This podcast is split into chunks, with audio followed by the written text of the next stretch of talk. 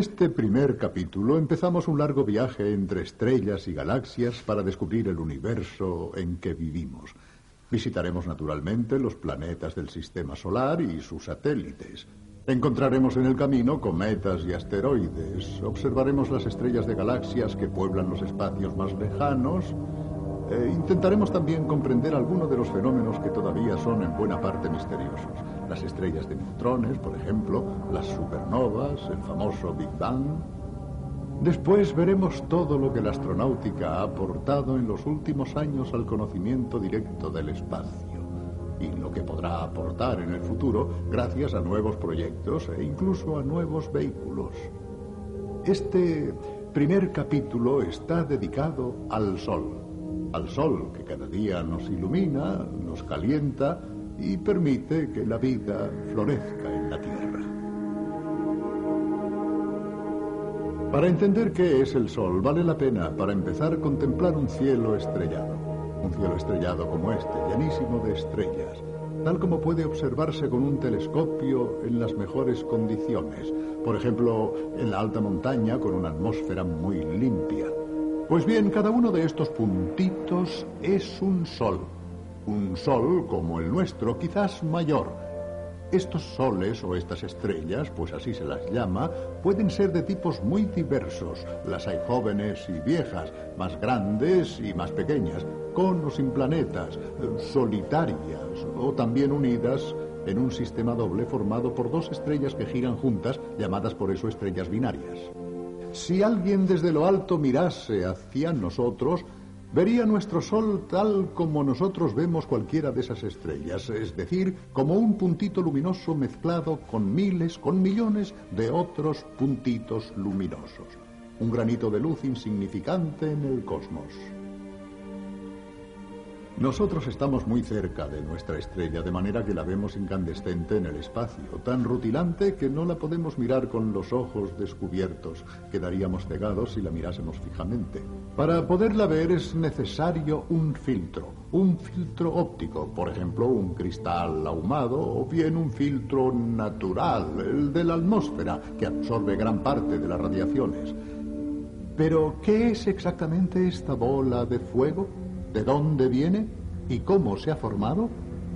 En este capítulo, el Sol, la estrella más importante para nosotros y la más próxima.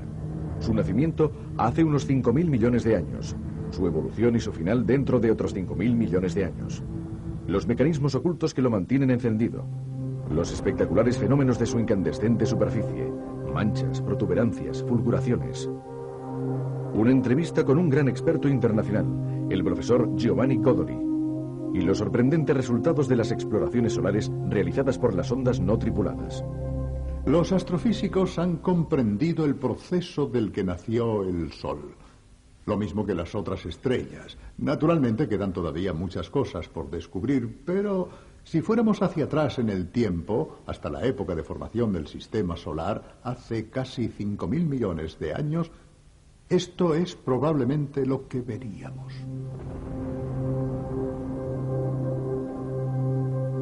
Así debía ser el sistema solar hace 5.000 millones de años. Una gigantesca y fría nube de material interestelar compuesta por gases y polvo que lentamente comenzaba a contraerse, quizás a causa de la cercana explosión de una supernova. A medida que la nube se hacía más densa, aumentaba también su fuerza de gravedad y como un aspirador, las partes más condensadas atraían nueva materia. La nube se estaba concentrando sobre sí misma. En el centro, en el punto más denso, la presión y la temperatura eran cada vez más elevadas. A 10 millones de grados se desencadenaron las reacciones termonucleares. El Sol se había encendido. Pero en aquella remota época, el Sol recién nacido no brillaba como ahora. Era mucho menos luminoso. En estos 5.000 millones de años, su brillo ha aumentado un 50%. Entre tanto, en el resto de la nube, a partir de vórtices de otros núcleos de condensación más pequeños, se formaron los nueve planetas del sistema solar. También la Tierra y los otros planetas eran muy distintos de como los conocemos. La superficie de la Tierra recién nacida era un desierto sembrado de volcanes en continua erupción. La atmósfera primitiva, formada principalmente por dióxido de carbono y nitrógeno, habría resultado letal para nosotros. De las densas nubes de vapor de agua cayó una lluvia que en el curso de centenares de miles de años formó los océanos. Se preparaba el escenario para la aparición de la vida. La energía que hizo posible la aparición de la vida la proporcionó naturalmente el Sol. Gracias a este inmenso horno, la Tierra, que se encuentra a la distancia precisa, es decir, ni demasiado próxima para quemarse, ni demasiado alejada para helarse, ha podido mantener una temperatura ideal y ha dispuesto de abundante agua líquida. En otros planetas el agua o se ha evaporado a causa del exceso de calor o se ha congelado por el exceso de frío. Aquí, en cambio, el calor del Sol ha proporcionado las condiciones ideales no solo para el nacimiento, sino también para la progresiva evolución de la vida. Por otra parte, el Sol es todavía el motor que lo hace girar todo o casi todo. Si por una razón u otra el Sol dejase de brillar sobre la Tierra, todo se detendría. Los huracanes, los vientos, la lluvia, todo desaparecería y naturalmente también la propia vida. Todo lo que vemos a nuestro alrededor está alimentado por el sol. Si esta lámpara se apagase, en la Tierra todo se volvería oscuro, frío, inanimado. Tras siglos de observaciones con instrumentos cada vez más sofisticados que han descubierto los astrónomos sobre el Sol, veamos, este es el retrato de nuestra estrella tal como se presenta hoy después de las investigaciones y observaciones realizadas en todo el mundo. Comparándolo con la Tierra, el Sol es gigantesco. Con un diámetro de cerca de 1.400.000 kilómetros, es más de 100 veces más ancho que la Tierra. Y su masa, un millón de veces mayor. Incluso las manchas solares, las zonas más frías de su enrarecida superficie, son más grandes que nuestro planeta. Los secretos del Sol son revelados por su luz, cuyos rayos pueden ser capturados y analizados en los observatorios solares. La luz del Sol es un arco iris de colores, un espectro.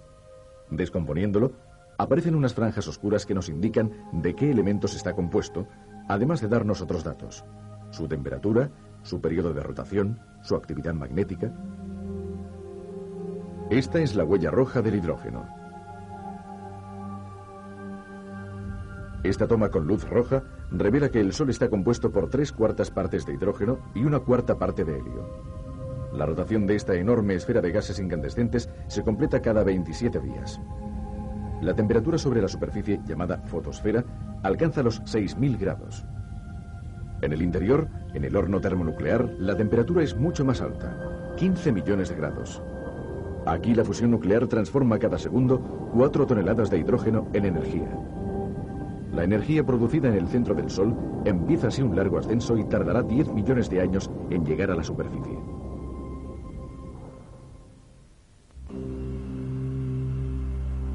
También un eclipse total nos ayuda a estudiar el Sol porque hace visible su tenue atmósfera externa llamada corona. Este es un eclipse filmado desde Java. La luna que orbita alrededor de la Tierra pasa exactamente por delante del Sol. La corona solo aparece cuando el eclipse es total.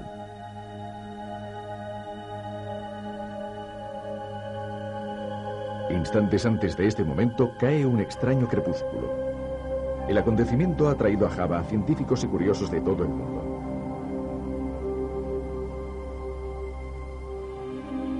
En este instante, la corona recuerda un anillo con un diamante. Ahora la luna cubre el sol. Un cambio de exposición en la toma revela la corona en todo su esplendor. En realidad es una nube de gases muy enrarecidos que se extiende millones de kilómetros en el espacio.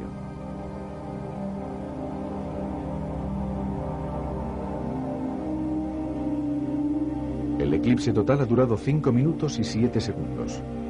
Un breve y precioso momento, ya que la corona es tan evanescente que solo es visible cuando se oscurece la luminosidad del Sol. En torno a esta estrella común, pero para nosotros importantísima, giran nueve planetas a diferentes distancias. El más cercano es Mercurio, a apenas 57 millones de kilómetros, un mundo desolado con la superficie torturada por cráteres. Después viene Venus, de dimensiones parecidas a las de la Tierra, pero permanentemente envuelto por una densa atmósfera de dióxido de carbono. A 150 millones de kilómetros, la Tierra, un planeta que conocemos bien. Desplazándonos más hacia el exterior, encontraremos Marte, el planeta rojo. Más allá de la órbita de Marte, la gran franja en la que orbitan los asteroides, piedras cósmicas de varios tamaños. Pasado el cinturón de asteroides, empieza el reino de los grandes planetas gaseosos. Júpiter, a casi 800 millones de kilómetros del Sol, el gigante del sistema solar, una inmensa esfera de gas en perenne agitación. A unos 1.500 millones de kilómetros, Saturno, el planeta más elegante, con su espléndido sistema de anillos. Y más allá, donde la luz del Sol llega muy débil, Urano y Neptuno, dos planetas gaseosos de aspecto muy similar. Y finalmente, a 6.000 millones de kilómetros, Plutón, un extraño cuerpo celeste parecido a un asteroide o a una luna escapada de algún planeta. El Sol ha sido desde la antigüedad el astro más estudiado y por otra parte ha sido el centro de muchos mitos y de muchos ritos religiosos. Precisamente por esta razón sus movimientos en el cielo le han convertido en objeto de incontables observaciones y mediciones de los que conservamos la huella en monumentos antiquísimos. Hoy varios observatorios del mundo siguen dedicándose al estudio del Sol, señal de que todavía quedan muchas cosas por descubrir. Visto desde la Tierra, el Sol es una fuente inagotable de fenómenos espectaculares e impresionantes. Existen las llamadas espículas, que aparecen como llamaradas de 10.000 kilómetros de altura. Son auténticas columnas de gases incandescentes que se proyectan en el espacio. Todavía más gigantescas son las protuberancias, que pueden elevarse más de un millón de kilómetros sobre la superficie solar. Se trata de chorros de hidrógeno y helio a temperaturas elevadísimas que pueden adoptar las formas más diversas, como columnas, puentes, olas e incluso arcos. Después están las llamadas fulguraciones, es decir, las tormentas magnéticas de la atmósfera solar causadas por choques de polaridades magnéticas opuestas. La enorme liberación de energía, equiparable a 2.000 millones de bombas H de un megatón cada una estallando a la vez, determina una intensificación del viento solar que puede, a su vez, generar espectaculares auroras boreales o provocar interferencias en las conexiones por radio. Y después, naturalmente, tenemos las manchas solares, que aparecen y desaparecen siguiendo un ciclo muy preciso. En el observatorio de Archetri, próximo a la ciudad italiana de Florencia, trabaja uno de los principales expertos mundiales en estos fenómenos tan espectaculares, el profesor Giovanni Godoli. Profesor, ¿por qué suceden estos fenómenos? Bien, todos los fenómenos que vemos en el Sol, manchas, protuberancias, fulguraciones, están determinados prácticamente por interacciones de campos magnéticos. Estos campos magnéticos están asociados a la existencia de corrientes en el Sol.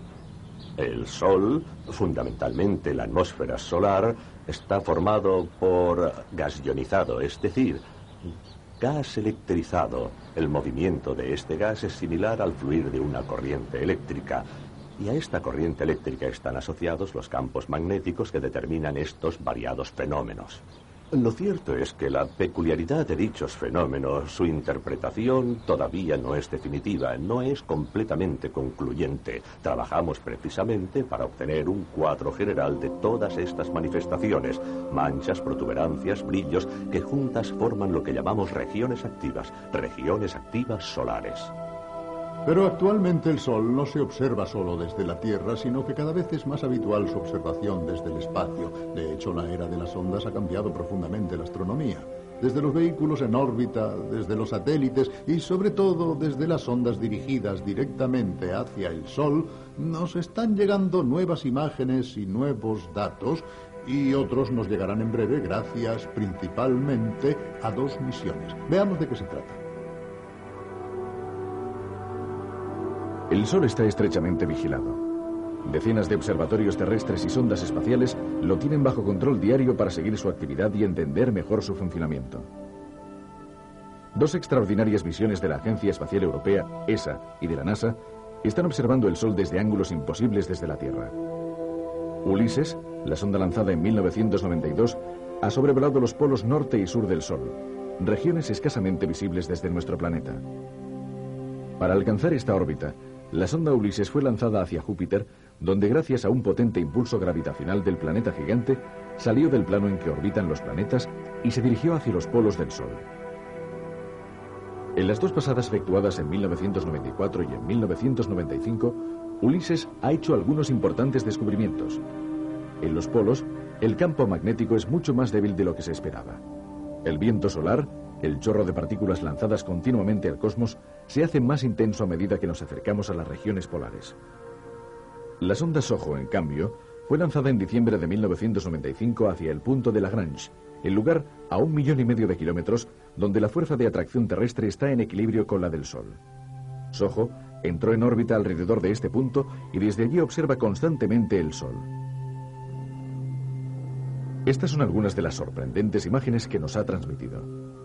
La fotosfera, es decir, la superficie solar, en la que es visible la granulación formada por las columnas de gases que como enormes bolas suben desde las profundidades inferiores. En esta otra toma pueden verse incluso las corrientes de gas que recorren los estratos más externos de la superficie solar. Por encima de la fotosfera se extiende la atmósfera solar llamada cromosfera, un estrato gaseoso muy rarificado donde se levantan las espículas, gigantescas llamaradas de miles de kilómetros de altura. Al final, la capa más externa, la corona, se ha revelado ante los sofisticados instrumentos de la sonda euroamericana como una región muy turbulenta, incluso en periodos en los que la actividad solar está al mínimo. Imágenes espectaculares de nuestra estrella que nos permiten comprender incluso cómo serían vistas desde cerca las estrellas de otras galaxias y cómo funcionan. Hay algo acerca del Sol que siempre ha intrigado a los astrónomos, empezando por Galileo, que fue el primero en descubrirlo, las manchas solares. Son extrañas manchas que tienen un movimiento cíclico de aproximadamente 11 años, durante los cuales lentamente emigran hacia el ecuador para después desaparecer nuevamente. ¿Qué son? ¿Qué significan? Hoy la radioastronomía tiene la posibilidad de observar las radiaciones solares en frecuencias que antaño no nos eran accesibles y que nos permiten comprender mejor el significado de estas extrañas manchas. El Sol también puede observarse con rayos X blandos, es decir, los de energía más baja. Las imágenes obtenidas, la más pequeña es el mismo encuadre realizado con luz visible, ponen de manifiesto la intensa actividad que rodea las manchas solares. Las manchas solares son producidas probablemente por potentes líneas de fuerza magnética mezcladas y distorsionadas por la rotación diferencial del Sol. De hecho, el Sol da una vuelta cada 27 días en el ecuador, pero casi cada 34 en los polos, provocando un entrecruzamiento de las líneas del campo magnético. Y esto probablemente es la causa de las manchas solares y de otras espectaculares manifestaciones. Una toma más próxima nos permite observar las zonas oscuras formadas por las manchas solares. Las regiones luminosas están formadas, en cambio, por millones de bolas de gases incandescentes, cada una de las cuales mide unos 800 kilómetros de diámetro. Las manchas solares son oscuras porque son más frías, casi 2.000 grados centígrados más frías que el resto de la fotosfera. El centro de las manchas se llama sombra y el borde penumbra. Estas manchas solares han sido filmadas con diferentes filtros. Aquí las vemos con la luz visible. Ahora con el rojo de la raya H-alfa del hidrógeno. Ambas imágenes muestran enormes arcos plegados alrededor de las líneas de fuerza del campo magnético. Una mancha se forma aproximadamente en 10 días y desaparece en dos semanas. Pero en los periodos de baja actividad es posible que no se forme ninguna. Estos periodos suelen durar pocos años no obstante, de los testimonios de los primeros astrónomos, se ha deducido que desde 1645 a 1715 no se observó ninguna mancha.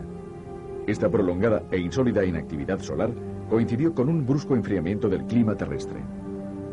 El Sol ha dejado huellas de los cambios de su actividad, no solo en el clima, sino también en los árboles, ya que el calor influye en su crecimiento.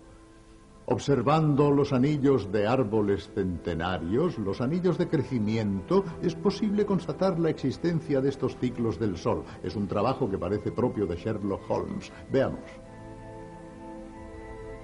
Estamos en la Universidad de Tucson, en Arizona. Este es uno de los laboratorios más avanzados en el estudio de los anillos de los árboles. Por el espesor de estos anillos, aquí vemos a la investigadora midiéndolos, se pueden averiguar las condiciones climáticas de hace miles de años. Como sabemos, la vida de algunas especies de árboles puede alcanzar los 5.000 años. En cada uno de estos años se forma un anillo, mayor si las condiciones climáticas son favorables y más delgado si son adversas. A partir de las marcas dejadas en los troncos de los árboles, algunos científicos han pensado que es posible llegar a conocer la actividad del Sol en épocas pasadas. Aquí, un investigador de la Universidad de Arizona nos muestra cómo los anillos más finos que se acumularon a finales del siglo XVII señalan un periodo climáticamente desfavorable. Y efectivamente, sabemos por numerosos testimonios que aquella época fue de clima muy frío, hasta el punto de ser llamada la pequeña era glacial. Por aquel entonces, los astrónomos que empezaban a observar el Sol advirtieron poquísimas manchas. Los anillos de los árboles pueden revelarnos variaciones pasadas de la actividad solar. Sin duda existen numerosos estudios y se han establecido muchas correlaciones entre el nivel de actividad solar y el espesor de los anillos de crecimiento de los árboles. Hablar de la influencia de la actividad solar sobre el clima es una cuestión muy delicada, porque debemos pensar que las condiciones meteorológicas de una región determinada están también condicionadas por fenómenos locales, por circunstancias locales como la estructura orográfica, como la vegetación.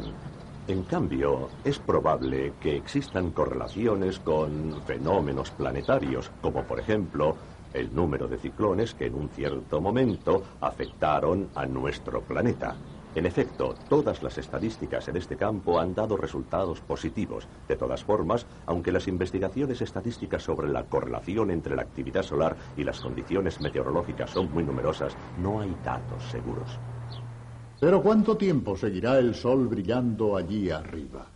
¿Cuándo agotará su combustible ese inmenso horno que está ardiendo desde hace casi cinco mil millones de años? Bien, son preguntas a las que los científicos de hoy empiezan a dar respuesta. De hecho, estudiando la dinámica del Sol, pero también observando la evolución de las estrellas en el universo, pueden formularse hipótesis razonables sobre la vida y la muerte del Sol. Los tiempos, naturalmente, son muy largos, pero su evolución terminal será terrorífica. Oigamos. Nada dura eternamente, y el Sol, igual que se encendió hace 5.000 millones de años, se apagará dentro de otros 5.000 millones de años. El Sol es una estrella de mediana edad, y el horno termonuclear ya ha consumido la mitad del hidrógeno, su combustible.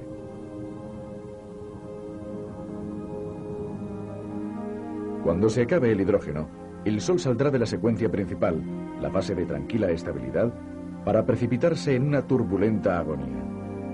Apenas el horno termonuclear ya agotado empiece a apagarse, los estratos superiores comenzarán a caer hacia el centro.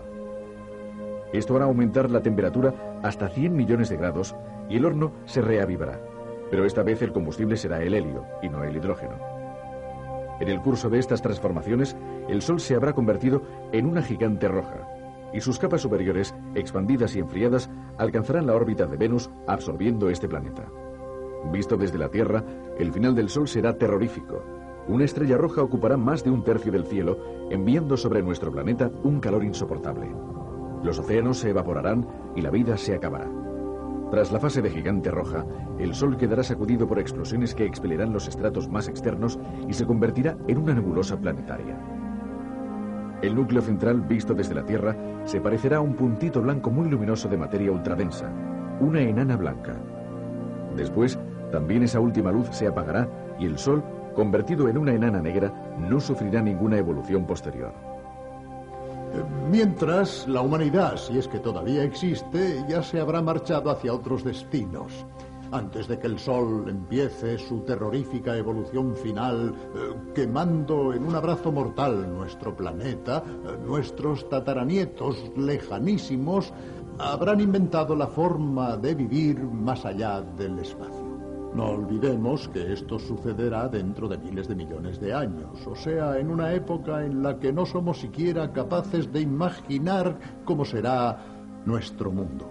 Pero dejar la Tierra para ir a dónde. El estudio del universo y de sus leyes hoy nos ha enseñado a ver las cosas de una manera mucho más imaginativa que en el pasado. Así es como veía el futuro un hombre de una gran imaginación, hoy desaparecido, que dedicó toda su vida a estudiar la ciencia y a divulgarla. Isaac Asimov. Si pudiésemos llevar nuestra mirada mil años hacia adelante, creo que los cambios que veríamos serían mil veces más sorprendentes que los que han tenido lugar durante los últimos mil años. Tengo la sensación de que la especie humana, dentro de mil años, ya habrá alcanzado los confines del sistema solar y que existirán mundos independientes que se moverán por sí solos en el espacio. Podrá haber millones de estos mundos y en cada uno de ellos surgirá una cultura propia, con un tipo específico de música, literatura y ciencia. Si siguen evolucionando separadamente, con el paso del tiempo es posible que se desarrollen especies humanas diferentes, incapaces incluso de mezclarse entre ellas. Así podrán nacer miles de diferentes especies de descendientes inteligentes del Homo sapiens. Será un universo en el que resultará estimulante vivir, en el que será posible encontrarse con nuestros primos lejanos y quizás será incluso posible entrar en contacto con otras inteligencias no humanas que existan en otros mundos. Tal vez las cosas no serán así, o tal vez sí, quién sabe. De todas formas, es estimulante pensar que la aventura del hombre pueda continuar en esta nueva dimensión y que nuestros descendientes lejanísimos tengan la capacidad para mantener encendida la llama de la vida y de la inteligencia. Amigos, hasta pronto.